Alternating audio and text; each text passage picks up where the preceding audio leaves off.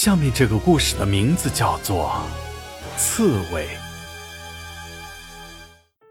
这是发生在我们村里的一件事儿。这村里有一个叫李宗平的人，他差不多每天都会往山上跑。他在山上挖了很多的大坑，这种大坑不是用来捕捉野兽的，而是用来抓刺猬。这每个坑差不多都是直上直下的。有一米多深，这刺猬落到这样的坑里就爬不出来了。他每天都会上山挨个检查一遍这些大坑，总会有一个坑有收获的。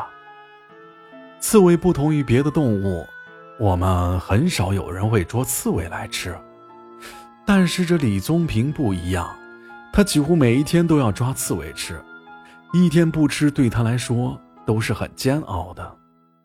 我虽然没有亲眼见过，但是听村里有很多人都见过李宗平吃刺猬的方法。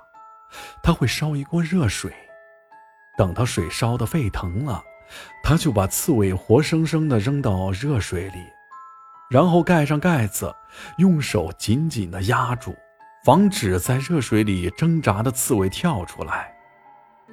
等到锅里的刺猬不再挣扎了，才把锅盖掀开。刺猬在滚烫的开水里挣扎，会把身上的刺儿都抖掉，这样收拾起来也就会省很多的事儿。这村里人说，这李宗平吃刺猬其实是为了治病，也有人说他是吃上瘾了。那李宗平究竟得了什么病，需要吃刺猬来治疗呢？这原来啊，李宗平的背上有一个很大的烂疮。这打针吃药全都治不好，他听有人说吃刺猬可以治好这些烂疮，所以也跟着学。可是李宗平吃刺猬半年多了，这背上烂疮却没见好。媳妇儿就劝他，还是不要吃刺猬了，根本就没有效果。这每次媳妇儿说这话，李宗平就非常不高兴。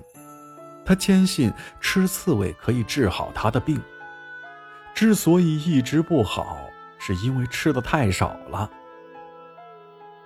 媳妇金德珍看着他痛苦的样子，也不好再说什么。虽然心里觉得这样杀生害命不好，可又找不到更好的医治办法。李宗平被烂疮折磨的性情有些古怪，他说：“着邻村的刘二吃了一年才好。”他才吃了半年，时间不够，还得继续再吃。这原本恩爱的一对老夫妻也越来越生疏了。这一天，他媳妇儿做好了晚饭，左等右等，很长时间也不见李宗平回来，一直到晚上快九点了，还是没有回来。金德珍实在放心不下了，怕他在山上出什么意外，就拿起了手电筒出去找。李宗平平时逮刺猬的地方，他也都知道，可是找来找去也不见他的踪影。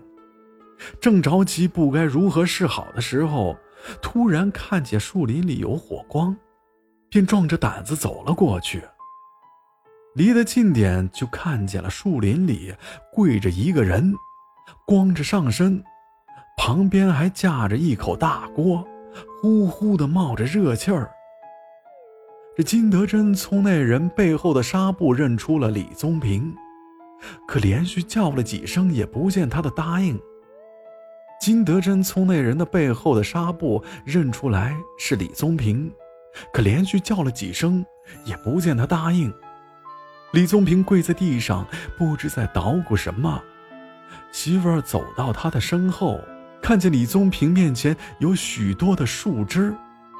他觉察出了李宗平的反常，弯下身子想拍他一下，可当媳妇儿俯下身去看到李宗平的脸，吓得倒吸了一口凉气。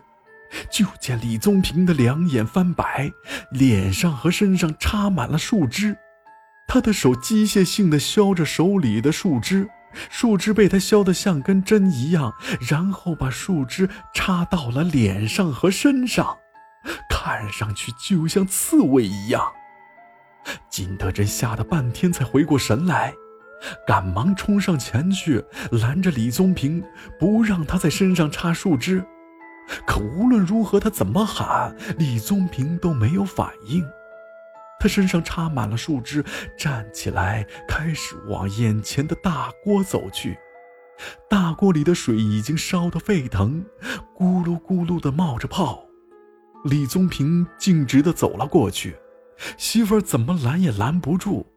看着把自己插成刺猬的李宗平，再看看眼前的大锅，这媳妇儿一下子明白了过来。李宗平是想像刺猬一样把自己丢到大锅里。想到这儿，金德珍迅速地搬起了地上的一块大石头，在李宗平纵身往里跳的瞬间，把大锅打破了。大锅一破，这锅里的热水哗啦一声洒了一地。有一部分淌到了旁边的草丛里，这草丛发出了吱的一声惨叫，像是烫到了什么动物。金德珍往树丛后面一看，一只白毛的老刺猬嗖的一声窜进了树林里，不见了踪影。